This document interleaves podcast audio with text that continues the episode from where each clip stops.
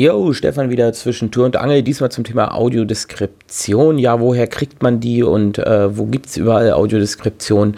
Ja, und äh, das Thema ist jetzt nicht so dicke, aber äh, doch schon äh, ich weiß gar nicht, wie lang die Episode wird, aber schauen wir mal. Also Audiodeskription äh, für die, die es nicht wissen, insbesondere für unsere sehenden Zuhörer hier, ist eine alternative Beschreibung des auf dem Bildschirm oder auf der Kinoleinwand oder im Theater befindlichen Handlungsablaufes, der visuell wahrgenommen wird. Mann, das klingt wie eine Definition, finde ich echt geil. Ja, ähm, und ähm, diese Audiodeskription gibt es natürlich auch in vielen Bereichen. Äh, und zwar gibt es die im öffentlichen Fernsehen ähm, äh, mittlerweile immer mehr, äh, unter anderem auch bei Fußballspielen und äh, bei sportlichen Ereignissen wie zum Beispiel der äh, ja, Olympia.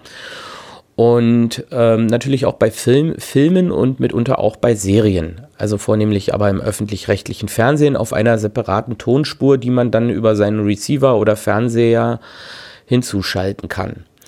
Aber die Audiodeskription ähm, erlebt äh, einen, ja, einen Vorschub auch in anderen Bereichen. Zum Beispiel bieten Streamingdienste wie Netflix auch äh, sogenannte Audiodeskriptionen auf einer separaten Tonspur an, äh, vornehmlich leider nur auf Englisch.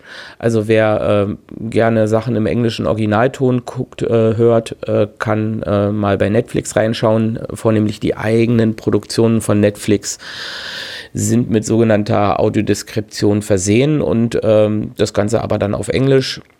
Ich weiß nicht, ob es mittlerweile auch deutsche Serien gibt, aber wir hoffen das mal, dass das auch kommen wird. Und ähm, ich persönlich äh, genieße auf Netflix, äh, auf Netflix schon ganz gerne mal die ein oder andere O-Ton-Serie mit Audiodeskription, also es ist durchaus sehr zu empfehlen. Man kann natürlich auch auf DVDs äh, bei bestimmten Filmen eine Audiodeskription finden. Das ist meistens dann irgendwie auf der Rückseite vermerkt. Es gibt da, glaube ich, auch ähm, im Internet äh, einige Shops, ähm, ähm, die solche Filme anbieten. Auch die Hörbüchereien verschicken die, glaube ich, zum Teil.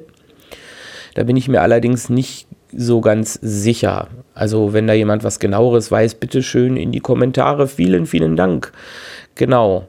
Was auch noch ähm, Audiodeskription ganz äh, toll macht, ist ähm, solche Sachen, die über Sennheiser Connect laufen.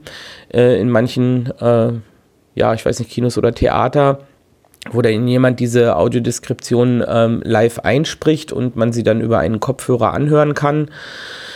Das gibt es, glaube ich, auch auf der Berlinale. Da gibt es auch eine Webseite ähm, zum Thema Hörfilm und äh, da findet man ganz viele Informationen zur Audiodeskription allgemein und auch zu äh, audiodeskriptiven Angeboten. Und ja, den Knüller, äh, den es im iOS und Android App Store gibt, ist die Greta-App, wo man zu aktuellen Kinofilmen eine Audiodeskription eingespielt bekommt. Da lädt man sich die Tonspur vorher runter und äh, nimmt dann so einen Kopfhörer mit, steckt sich halt einen Hörer ins Ohr und äh, lässt dann sozusagen das iPhone sich mit dem Film anhand des Tons synchronisieren und bekommt dann zusätzlich halt ins Ohr geflüstert, äh, was da so auf der Kinoleinwand passiert. Und das soll auch mit einigen DVDs funktionieren, habe ich mir sagen lassen.